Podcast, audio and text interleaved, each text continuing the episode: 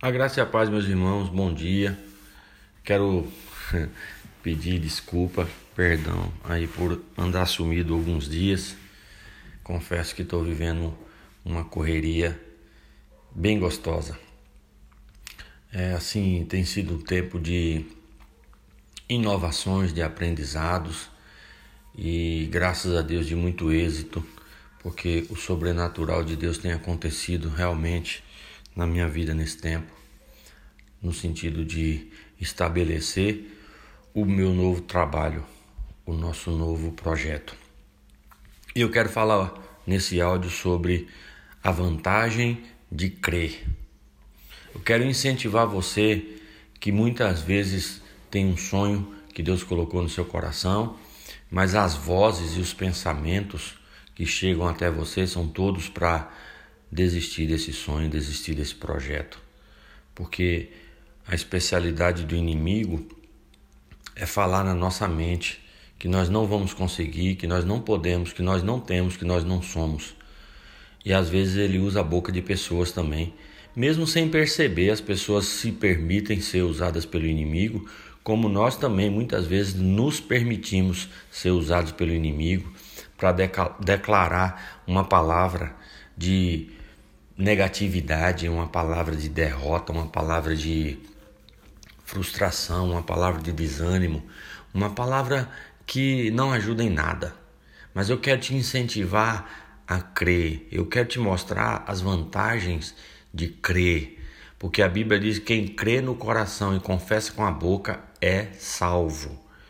Então, essa salvação eu falo sempre, não é só a salvação da pessoa que acabou de converter e nasceu de novo para ir para o céu. Não, é salvação de tudo que não presta. Então, eu, eu quero te contar algumas experiências. Eu, eu sempre fui um, um cara empreendedor, muito batalhador, muito trabalhador. Desde criança, eu sempre fui vendedor. Eu estive na Bahia esses dias relembrando algumas coisas e eu mostrei para minha mulher, mostrei para algumas pessoas lugares onde eu passei quando criança. Tem um lugar lá na minha cidade que a gente chamava de cemitério do cavalo. As pessoas quando tinham um animal morto e eles queriam descartar o corpo para não ficar perto de casa ou perto do seu sítio, levava naquele lugar. Então aquele lugar tinha muito osso, muito osso velho. Quando eu não tinha nada para vender como menino, eu não tinha nojo. Eu ia lá e pegava aqueles ossos velhos, secos, colocava dentro de um saco e levava e vendia num lugar onde as pessoas compravam para para fazer farinha, para fazer ra ração de porco, moer e fazer ração de porco. Então veja que desde criança eu sempre fui empreendedor. E aí eu andei vendo algumas coisas lá e relembrando algumas coisas. Mas ultimamente, vamos pular muitas fases aí. Eu declarava quando pastoreava a igreja do Dionísio em São Paulo, ali perto da comunidade Perialto, eu declarava que a bênção do Senhor ia correr e me alcançar. E eu declarava crendo realmente. E logo apareceu a oportunidade de ir para os Estados Unidos. E aí apareciam vozes dizendo: você não vai conseguir, você não fala a língua, você não vai dar, não dá certo. Lembro que eu fiquei cinco meses lá e depois eu voltei para buscar a família e apareceram vozes dizendo: vai ser deportado quando voltar, não vai conseguir entrar. Mas eu continuei crendo e entrei e fiquei lá três anos. E eu estou aqui no Brasil por um tempo aguardando um resultado da, do Visa, porque eu não quis ficar ilegal. E também estabelecendo esse negócio porque eu creio que foi providência divina estar aqui, principalmente porque nós viemos para cuidar do meu sogro e da minha sogra. E ultimamente apareceram vozes dizendo: esse negócio não funciona porque você não conhece, porque você não sabe. E eu quero dizer que eu tenho disposição de aprender. Eu tenho disposição de crer, eu tenho disposição de ousar, eu tenho disposição de investir, eu tenho disposição de trabalhar por um tempo de graça, porque o que dá certo na nossa vida é aquilo que você faria de graça e com alegria.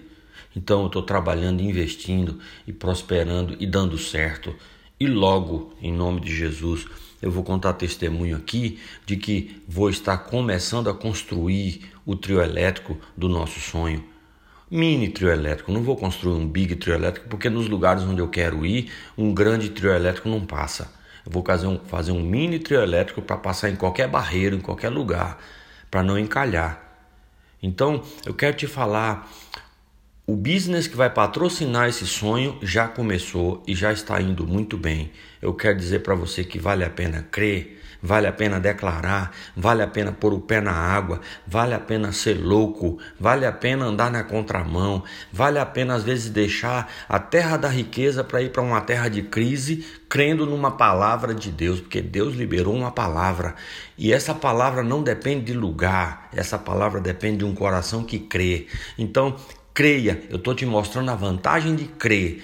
Crer, crer, crer. Creia, declare, creia, declare, creia, declare e desfrute. Você vai desfrutar do favor de Deus. A vida abundante já é realidade na sua vida. Basta tão somente você chamar a existência, declarando com a sua boca, crendo no coração no coração. Que Deus te abençoe, que você tenha realmente um testemunho de vida abundante para contar, porque é isso que vai marcar a vida das pessoas, é isso que vai atrair a atenção das pessoas para serem cristãs, é isso que vai fazer as pessoas desejarem ser cidadão do céu.